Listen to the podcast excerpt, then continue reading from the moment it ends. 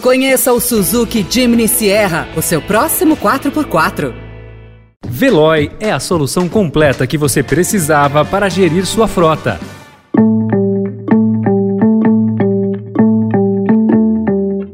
Olá, seja bem-vindo, seja bem-vinda. Começa agora mais uma edição do Notícia no seu Tempo. Esse podcast é produzido pela equipe de jornalismo do Estadão para você ouvir em poucos minutos as principais informações do jornal.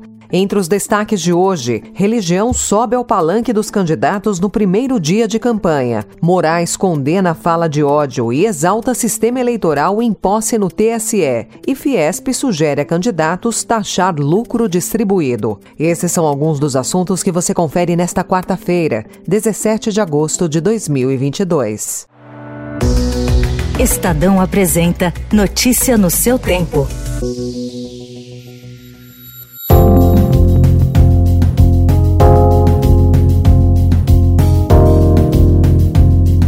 Numa demonstração do que pode ser o tom da campanha para presidente até as eleições de 2 de outubro, o primeiro dia oficial de candidatos nas ruas foi marcado pela disputa entre Jair Bolsonaro e Luiz Inácio Lula da Silva em torno de temas religiosos. Em Juiz de Fora, Minas Gerais, onde sofreu o atentado à faca em 2018, Bolsonaro voltou a chamar a disputa de luta do bem contra o mal. Nós sabemos da luta do bem contra o mal. Eu entendo que é a mão de Deus que nos ilumina buscar alternativas para o nosso povo. Nós sabemos.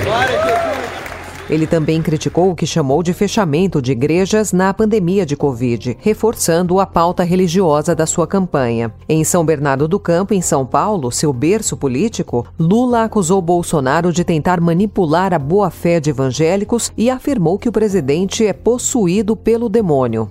Ele, na verdade, é um fariseu está tentando manipular a boa fé de homens e mulheres evangélicas que vão à igreja tratar da sua fé, tratar da sua espiritualidade, e eles ficam tentando contando mentira o tempo inteiro. Entre os principais concorrentes, Ciro Gomes foi o primeiro a ir às ruas ontem. Antes mesmo das 8 horas da manhã, o pedetista iniciou uma caminhada em Guaianazes, na periferia de São Paulo, falando com moradores e comerciantes e pedindo desculpas por incomodar tão cedo. Já a candidata a presidente pelo MDB, Simone Tebet, disse ontem que o Brasil precisa retomar a importância no cenário internacional e fortalecer o Ministério das Relações Exteriores. Ela afirmou também que a cultura deve voltar a ser uma ferramenta para projetar o país no exterior.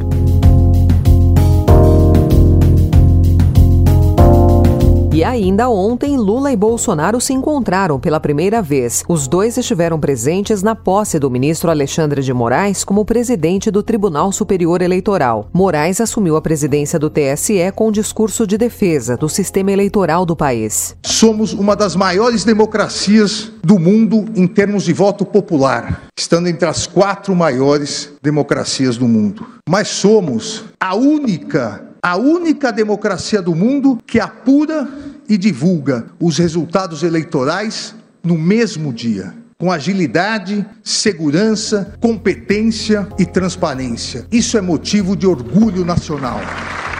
Na solenidade, ele foi aplaudido de pé na plateia, os ex-presidentes Lula, Dilma Rousseff, Michel Temer e José Sarney, 20 governadores e os candidatos na corrida presidencial Ciro Gomes e Simone Tebet reforçaram o coro em defesa do respeito aos resultados nas urnas. Bolsonaro ficou impassível.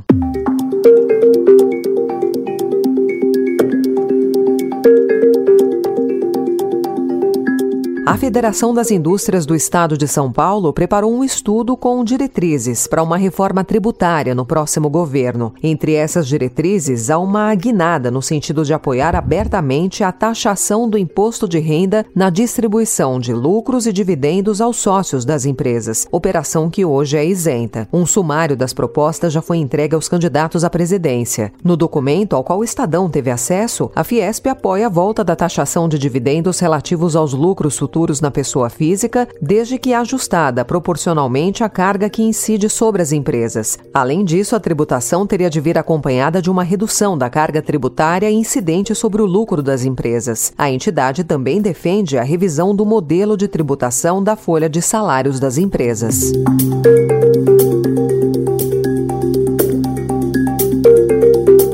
Novas regras propostas pela Prefeitura para a construção de moradias na região central de São Paulo estão previstas para entrar em segunda votação na Câmara na próxima quarta-feira, dia 24. O projeto de lei divide opiniões em diferentes setores, de incorporadoras a movimentos sociais, e está com alterações ainda em discussão. Um dos pontos mais debatidos é a manutenção da isenção da taxa cobrada para erguer edifícios acima do limite de altura básico em distritos como da Sé e República. República.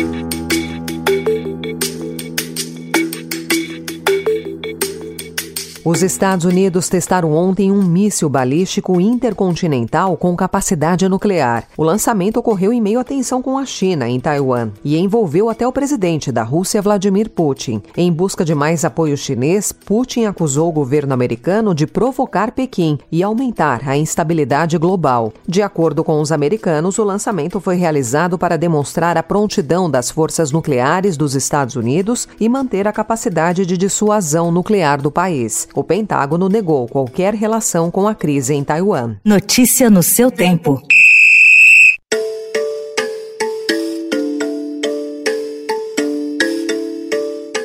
A CBF anunciou ontem que concretizou o acordo com a Associação de Futebol Argentino e a FIFA para cancelar a retomada do duelo entre Brasil e Argentina, interrompido em setembro do ano passado na Neoquímica Arena. A partida era válida pelas eliminatórias sul-americanas da Copa do Mundo e foi suspensa após técnicos da Anvisa impedirem a continuidade do evento em razão de infrações ao protocolo de segurança da Covid-19 cometidas por jogadores argentinos. Apesar do acordo, acordo com as duas organizações, a CBF terá de pagar uma multa de cerca de 1 milhão e 600 mil reais e metade do valor será direcionado à Organização Mundial da Saúde. A AFA, por sua vez, pagará metade do valor.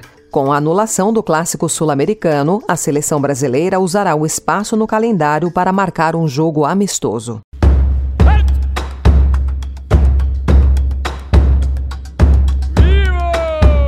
O Cirque de Soleil está de volta. Depois de um hiato de quase três anos causado pela pandemia do novo coronavírus, a trupe multinacional volta a se apresentar em solo brasileiro com Bazar. O grupo cumprirá a temporada de 8 de setembro a 27 de novembro de 2022 em São Paulo, no Parque Vila Lobos, e de 8 a 31 de dezembro no Rio de Janeiro, no estacionamento do Rio Centro.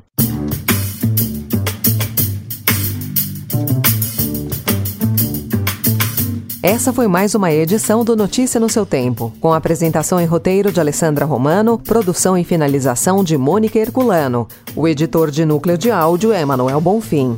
Obrigada pela sua escuta até aqui e até amanhã. Você ouviu Notícia no seu tempo. Conheça o Suzuki Jimny Sierra, o seu próximo 4x4.